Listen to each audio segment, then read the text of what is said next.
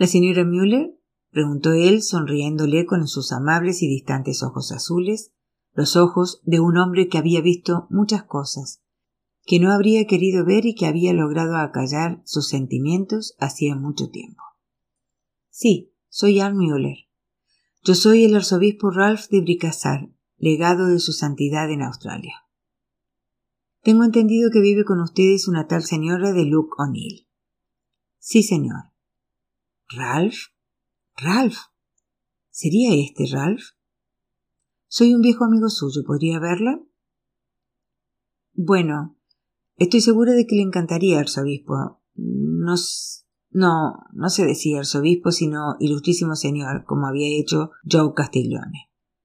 En circunstancias normales, pero en este momento Maggie está dando a luz y el parto se presenta muy difícil.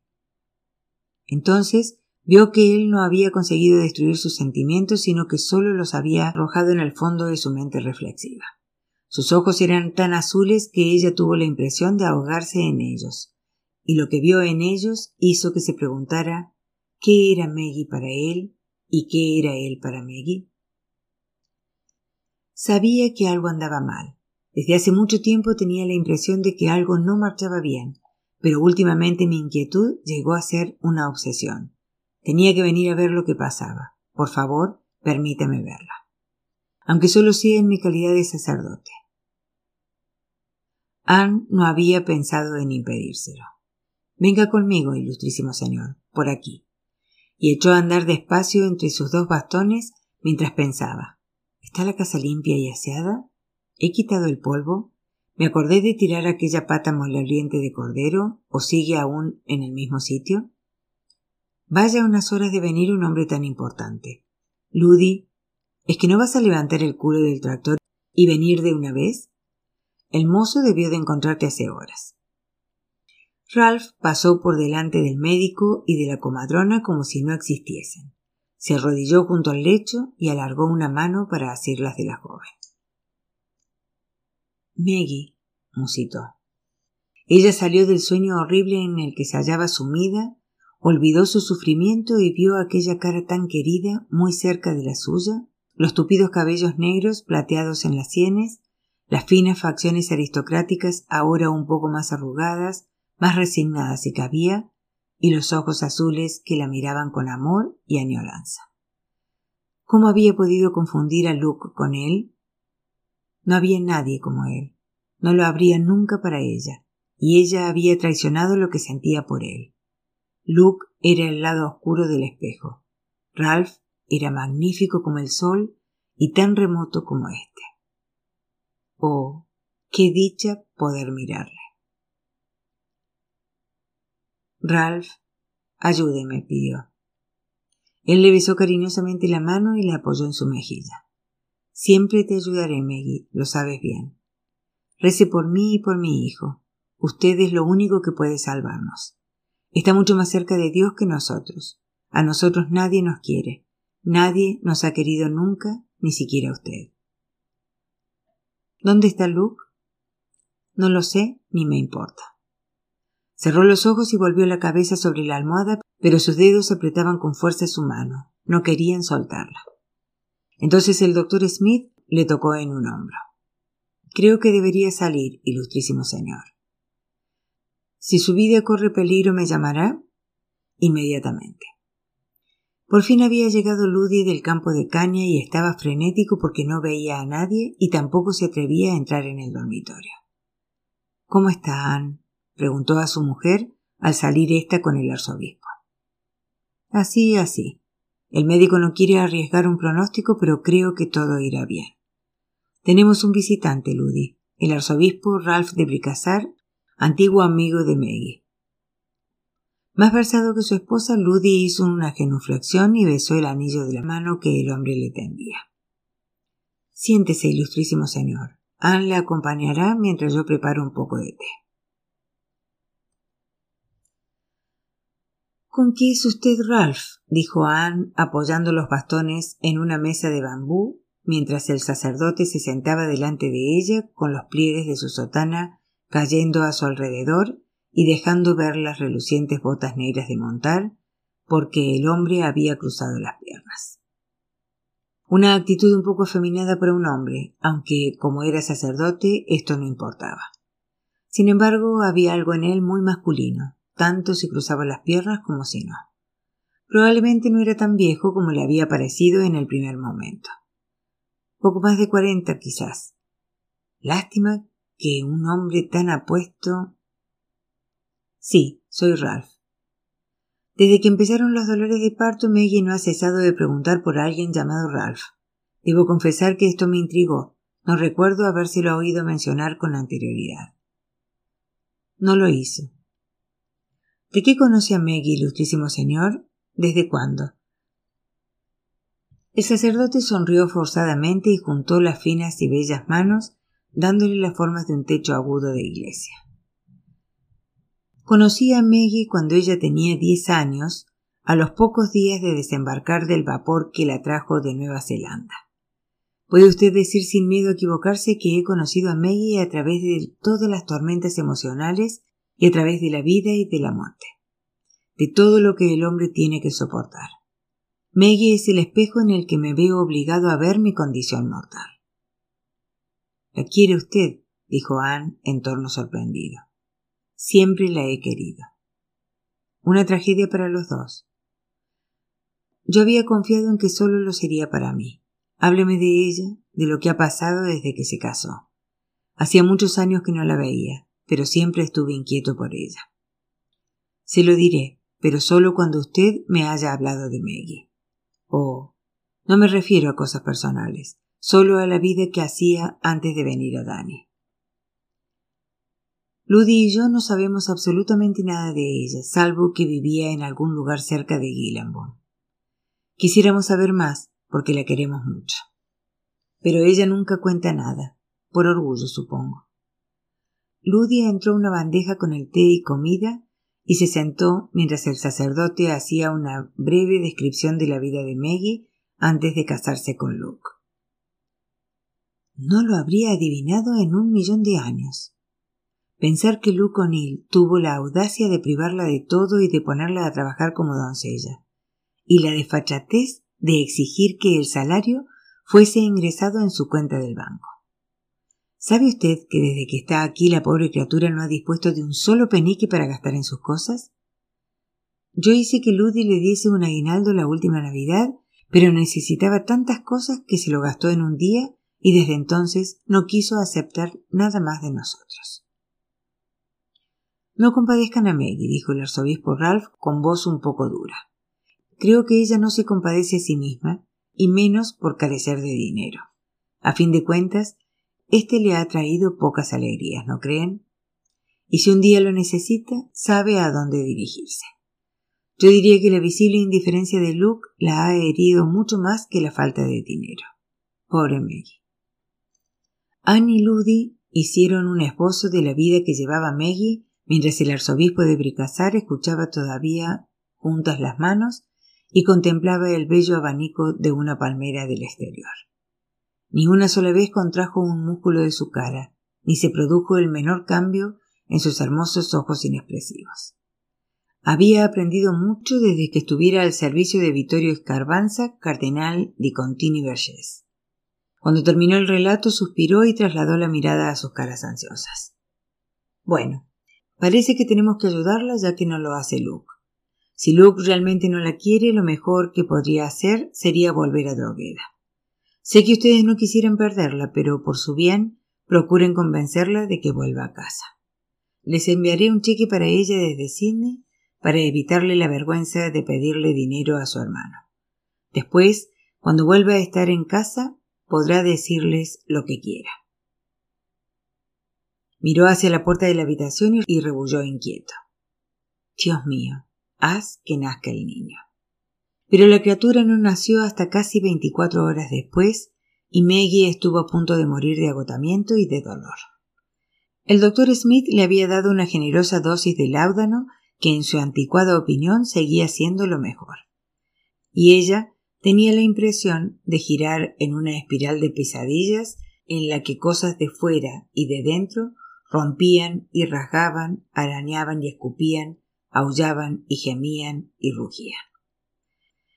A veces enfocaba un breve instante la cara de Ralph, y después éste se desvanecía de nuevo en una oleada de dolor, pero el recuerdo persistía, y mientras él estuviese allí, sabía que ni ella ni la criatura moriría. El doctor Smith hizo una pausa dejando que la comadrona se arreglase sola para comer un bocado y tomar un buen trago de ron y comprobar que ninguno de sus otros pacientes tenían la desfachatez de pensar en morirse. Mientras tanto, escuchó la parte de la historia que Anne y Ludy creyeron prudente contarle.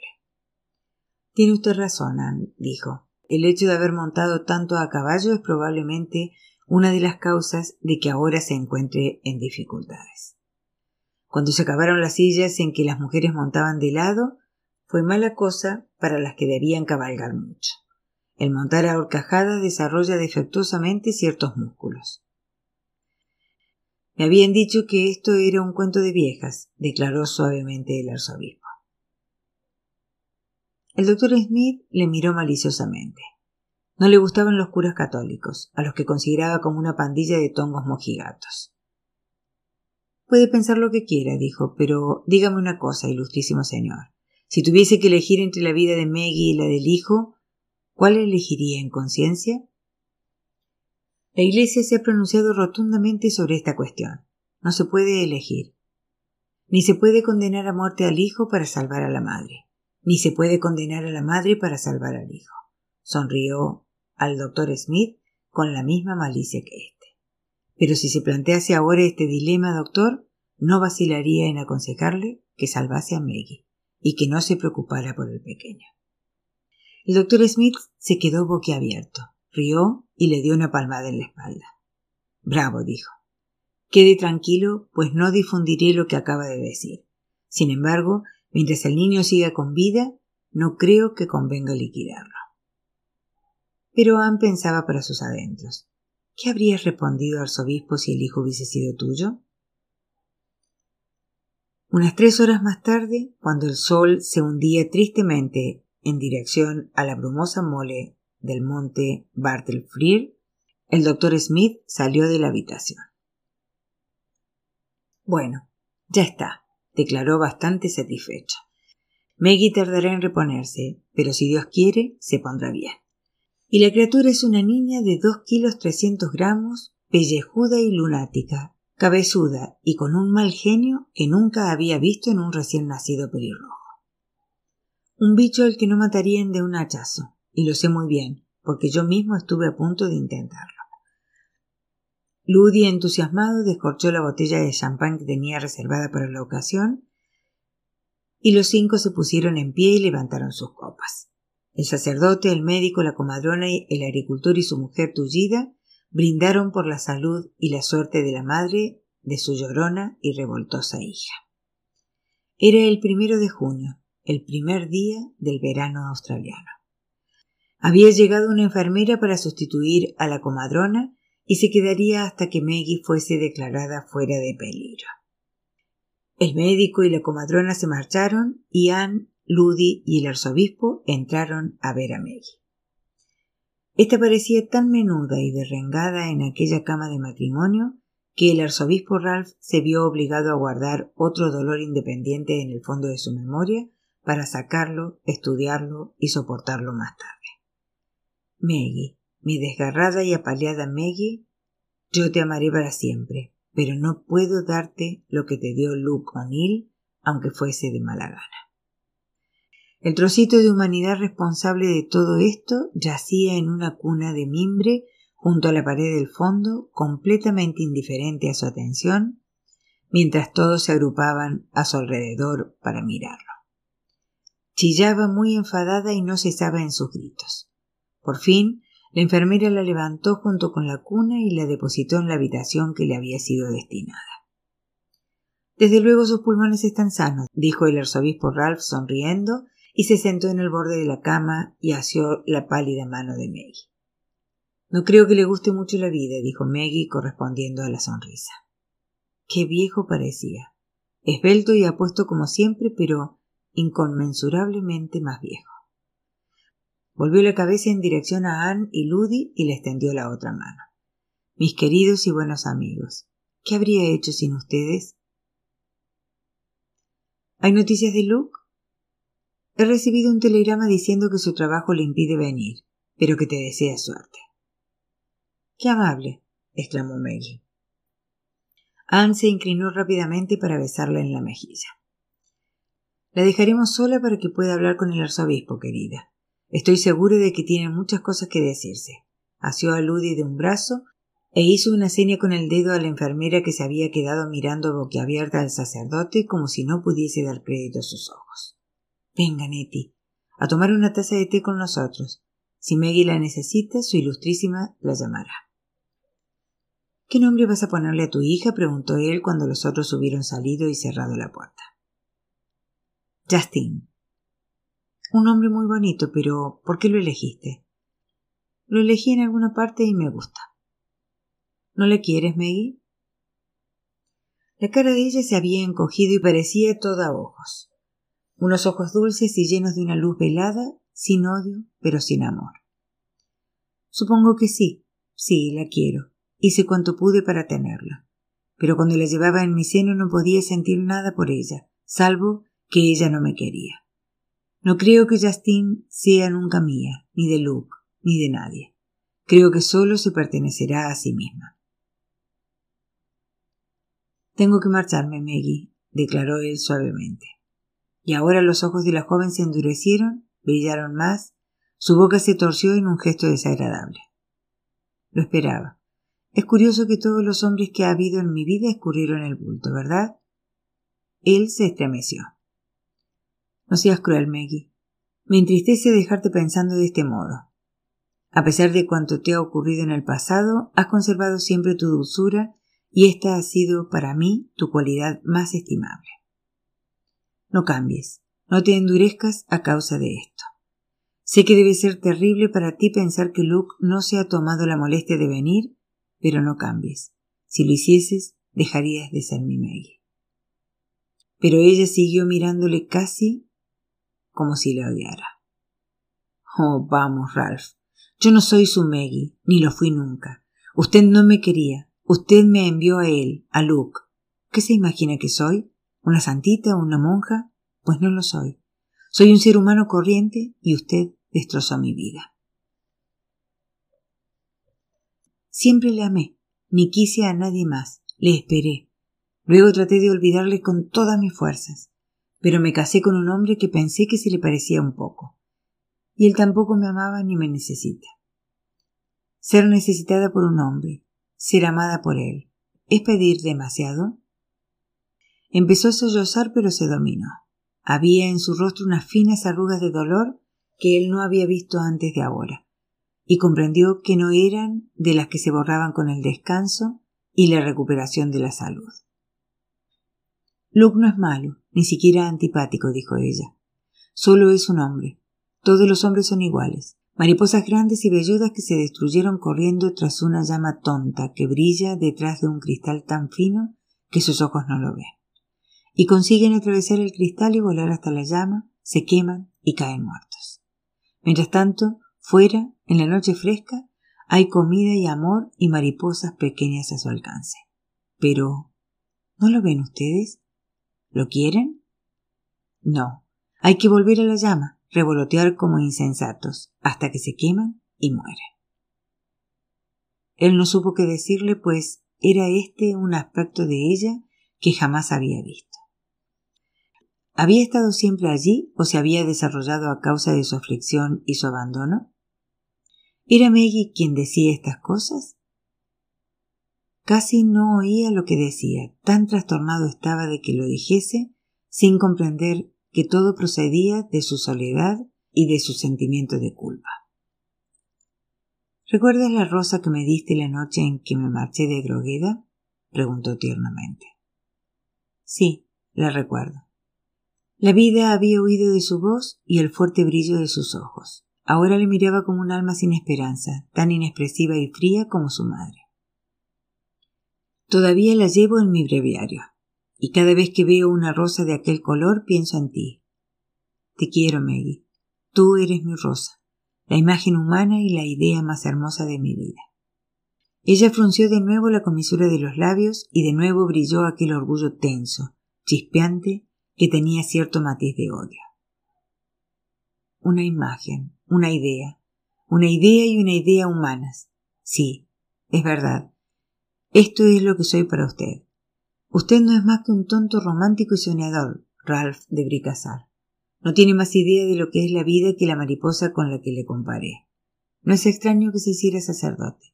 Si fuese un hombre corriente no podría vivir en la vulgaridad de la vida como no puede hacerlo un hombre vulgar como Luke. Dice que me quiere pero no tiene la menor idea de lo que es el amor. Pronuncia palabras que se ha aprendido de memoria porque piensa que suenan bien. Lo que me asombra es por qué no se las han ingeniado los hombres para prescindir totalmente de las mujeres, que es lo que les gustaría hacer, ¿no? Si encontrasen la manera de casarse entre ustedes, su felicidad sería divina. Calla, Maggie, calla, por favor. Oh, váyase, no quiero verla. Y ha olvidado una cosa sobre sus preciosas rosas, Ralph. Ha olvidado que tienen feas y punzantes espinas. Él salió de la habitación sin mirar atrás.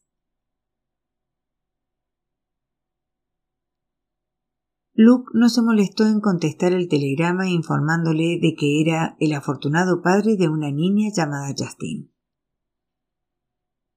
Maggie se repuso poco a poco y la criatura empezó a desarrollarse. Tal vez si Maggie hubiese podido amamantarla, se habría sentido más unida a aquella cosita flaca y malhumorada, pero aquellos senos que tanto gustaban a Luke carecían absolutamente de leche. Un irónico castigo, pensó ella.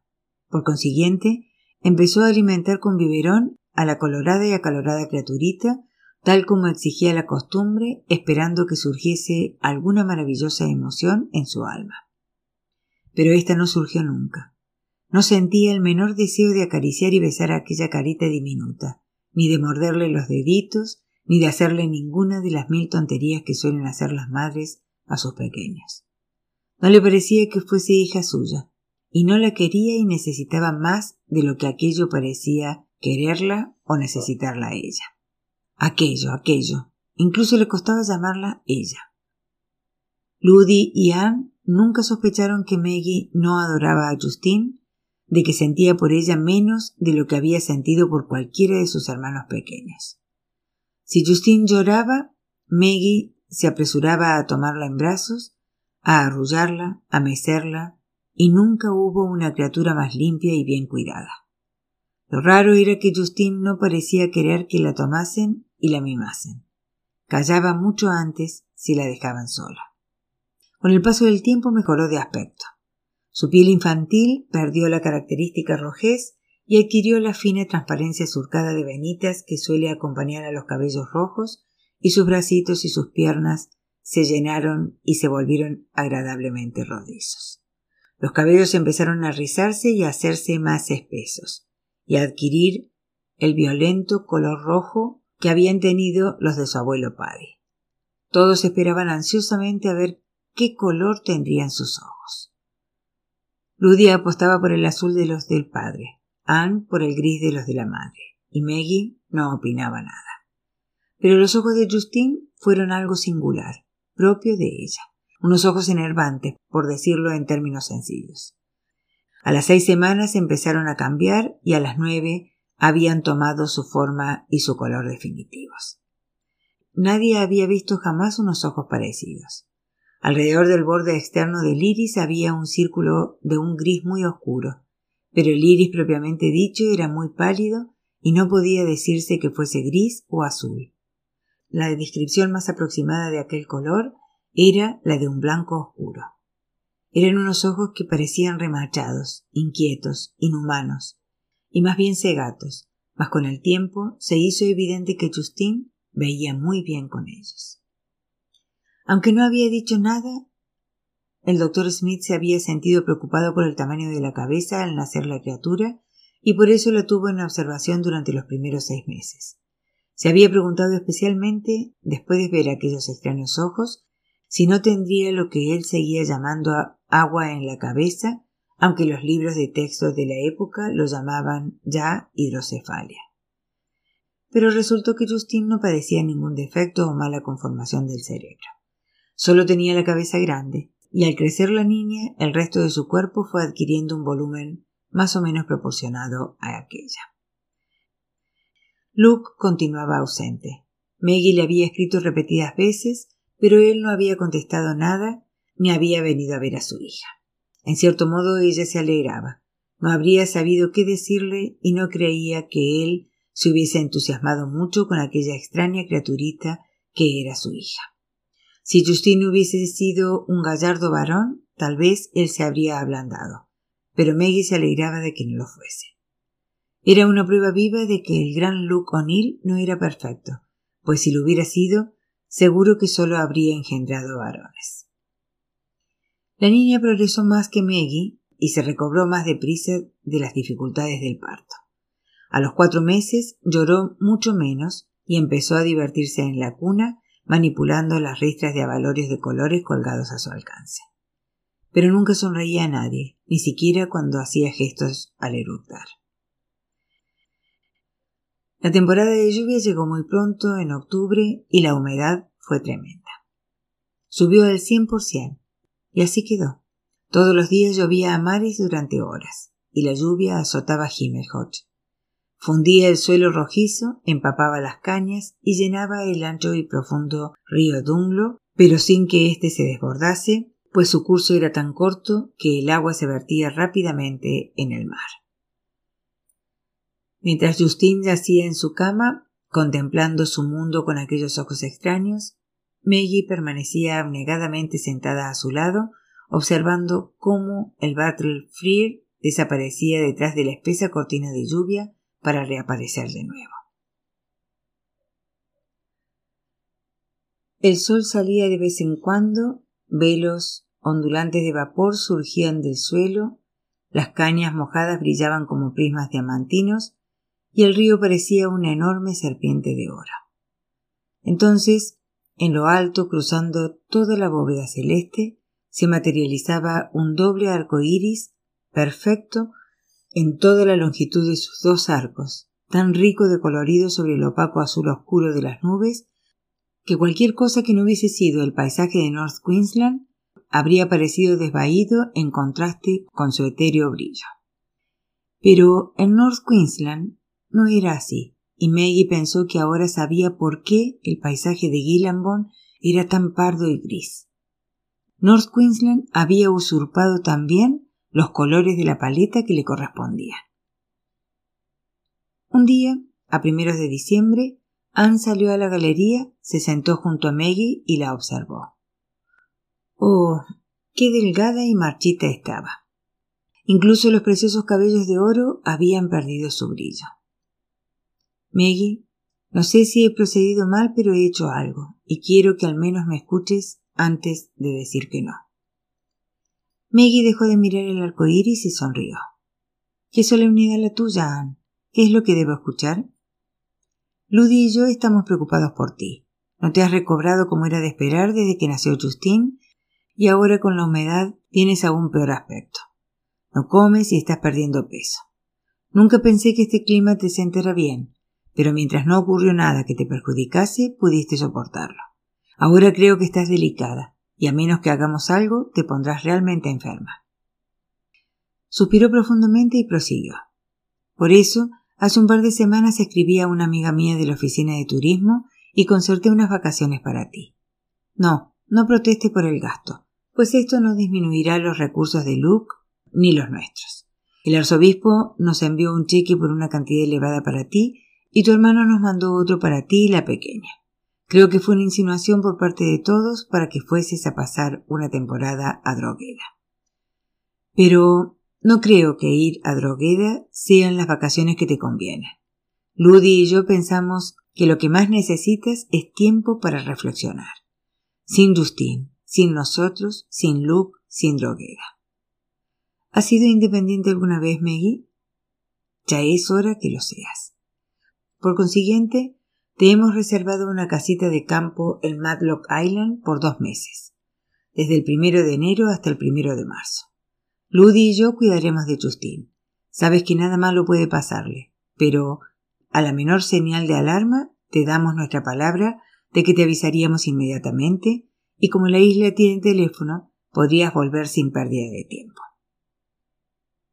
El arco iris había desaparecido y también el sol. Pronto llovería de nuevo. Anne, si no hubiese sido por ti y por Ludy, en estos tres años me habría vuelto loca. Tú lo sabes. A veces me despierto por la noche y me pregunto lo que habría sido de mí si Luke me hubiese confiado a unas personas menos amables. Ustedes se han preocupado por mí más que Luke. Tonterías. Si Luke te hubiese dejado con gente antipática, habría regresado a Drogueda. Y quién sabe, tal vez esto hubiese sido mejor. No, esta experiencia con Luke no fue nada agradable, pero hice bien en quedarme y salirme con la mía. La lluvia avanzaba sobre el cada vez más oscuro cañaveral, borrándolo todo detrás de su filo como una hacha gris. Tienes razón. No estoy bien, dijo Maggie. No he estado bien desde que me quedé embarazada. He tratado de sobreponerme, pero creo que se llega a un punto en que no hay energía para hacerlo. Oh, Anne, estoy tan cansada, tan desanimada. Ni siquiera soy una buena madre para Justine y debería serlo. Fui yo quien hice que viniera al mundo. Ella no lo pidió. Pero sobre todo, estoy desanimada porque Luke no me da una oportunidad de hacerle feliz. No quiere vivir conmigo ni me deja construir un hogar para él. No quería que tuviésemos hijos. Yo no le amo. Nunca le amé como debe amar una mujer al hombre con quien se casa. Y quizás él se dio cuenta. Tal vez si yo lo hubiese amado, se habría portado de un modo diferente. ¿Cómo puedo culparle? Creo que toda la culpa es mía. ¿Quieres el arzobispo, no? Sí, desde que era pequeña. Cuando vino a visitarme fui muy dura con él. Pobre Ralph. No tenía derecho a decirle lo que le dije, porque él nunca me animó a quererle, ¿sabes? Confío en que haya comprendido que yo sufría. Estaba agotada y me sentía terriblemente desgraciada. Yo solo podía pensar que lo justo habría sido que la criatura fuese suya, y que no podía ser, nunca podría ser. No es justo. Los sacerdotes protestantes pueden casarse, ¿por qué no pueden hacerlo los católicos? Y no me digan que los pastores cuidan menos de su rebaño que los curas, porque no lo creeré. He conocido curas malos y pastores maravillosos, pero, por culpa del celibato de los curas, tuve que renunciar a Ralph, construir mi familia y mi vida con otro hombre, tener mi hija con otro hombre. ¿Y sabes una cosa, Anne? Eso es un pecado tan grave como si Ralph hubiese roto sus votos, o quizás peor. No puedo creer a la Iglesia cuando dice que mi amor por Ralph es pecado. Márchate una temporada, Maggie. Descansa, come y duerme y deja de inquietarte. Tal vez cuando vuelvas podrás persuadir de algún modo a Luke para que compre la finca en vez de hablar tanto de ella. Sé que no le quieres, pero creo que si él te diese una pequeña oportunidad, todavía podría ser feliz con él. Los ojos grises tenían el mismo color de la lluvia que caía a ráfagas alrededor de la casa. Sus voces se habían elevado hasta convertirse en gritos, para hacerse oír sobre el increíble ruido del tejado metálico. Pero es precisamente eso, Anne, cuando Luke y yo fuimos a Atherton, comprendí al fin que él nunca dejará la caña de azúcar mientras tenga fuerzas para cortarla. Le gusta esa vida. Le gusta de veras. Le agrada estar con hombres tan fuertes y tan independientes como él mismo. Le gusta vagar de un sitio a otro. Pensándolo bien, siempre fue un vagabundo. En cuanto a necesitar una mujer, aunque solo sea para divertirse, está demasiado agotado por la caña ¿Y qué puedo hacer yo? Luke es de esos hombres a quienes le importa un bledo comer la comida fría y dormir en el suelo. ¿No lo comprendes? Yo no puedo atraerle con cosas buenas y agradables porque no le importan. Incluso creo que desprecia las cosas buenas, las cosas bonitas. Son blandas y podrían ablandarle. Carezco de seducciones lo bastante poderosa para arrancarle de su actual estilo de vida. Miró con impaciencia el tejado de la galería como cansada de gritar. No sé si tendré fuerzas para soportar la soledad de una vida sin hogar durante los próximos diez o quince años, Anne, ni cuánto tiempo tardará Luke en agotarse. Estoy muy bien con ustedes. no crean que soy una desagradecida, pero quiero un hogar. Quiero que Justin tenga hermanos y hermanas. Deseo quitar el polvo de mis muebles. Quiero hacer cortinas para mis ventanas. Cocinar en mi fogón para mi hombre. Oh, Anne, yo soy una mujer vulgar, no soy ambiciosa, ni inteligente, ni culta, ya lo sabes. Lo único que anhelo es un marido, hijos y una casa que sea mía. Y un poco de amor de alguien. Anne sacó su pañuelo y se enjugó los ojos y trató de reír. Qué par de lloronas somos. Pero te comprendo, Maggie. De verdad que sí. Yo llevo diez años casada con Ludy, los únicos años verdaderamente felices de mi vida. Sufrí parálisis infantil cuando tenía cinco y me quedé así. Estaba convencida de que ningún hombre me miraría nunca. Y sabe Dios que era así. Cuando conocí a Ludi tenía treinta años y me ganaba la vida enseñando. Él tenía diez años menos que yo, y por eso no lo tomé en serio cuando me dijo que me amaba y que quería casarse conmigo. Es terrible arruinar la vida de un hombre joven, Maggie. Durante cinco años le traté lo peor que puedes imaginarte, pero él volvía siempre. Al fin me casé con él y he sido feliz. Ludy dice que él también lo es, aunque no estoy segura. Ha tenido que renunciar a muchas cosas, incluso a tener hijos, y ahora parece más viejo que yo, el pobrecito. Es por esta vida, Anne, y por el clima. La lluvia cesó tan de repente como había comenzado. Salió el sol, el arco iris desplegó toda su gloria sobre el cielo vaporoso, y el monte Partelfrere asomó morado entre las nubes que corrían por el firmamento. Maggie volvió a hablar. Iré. Les agradezco mucho que hayan pensado en esto. Probablemente es lo que necesito. Pero, ¿estás segura de que Justin no será un engorro demasiado grande? No, por Dios. Ludy lo ha previsto todo. Ana María, que trabajó para mí antes de venir tú, tiene una hermana menor, anunciata, que quiere trabajar de enfermera en Townsville. Pero no cumple los 16 años hasta marzo y termina sus estudios dentro de unos días. Por consiguiente, vendrá aquí mientras esté fuera. Y es buena cuidadora de niños. Hay hordas de niños en el clan tesoriero. ¿Dónde está Matlock Island? Muy cerca del estrecho de Whitsunday, en la Gran Barrera. Es un lugar muy tranquilo. Supongo que frecuentado sobre todo por recién casados en luna de miel. Ya sabes, casitas aisladas en vez de un gran hotel central. No tendrás que vestirte para cenar en un comedor lleno de gente, ni hacer cumplidos a una serie de personas con las que preferirías no tener que hablar. Y en esta época del año está casi desierto debido al peligro de los ciclones de verano. La estación húmeda no es problema, pero nadie parece querer ir allí en verano probablemente porque la mayoría de los que van allí proceden de Sydney o de Melbourne, y el verano es bastante bueno en sus ciudades y no necesitan salir de ellas. En junio, julio y agosto, todas las plazas están reservadas con tres años de anticipación para los meridionales.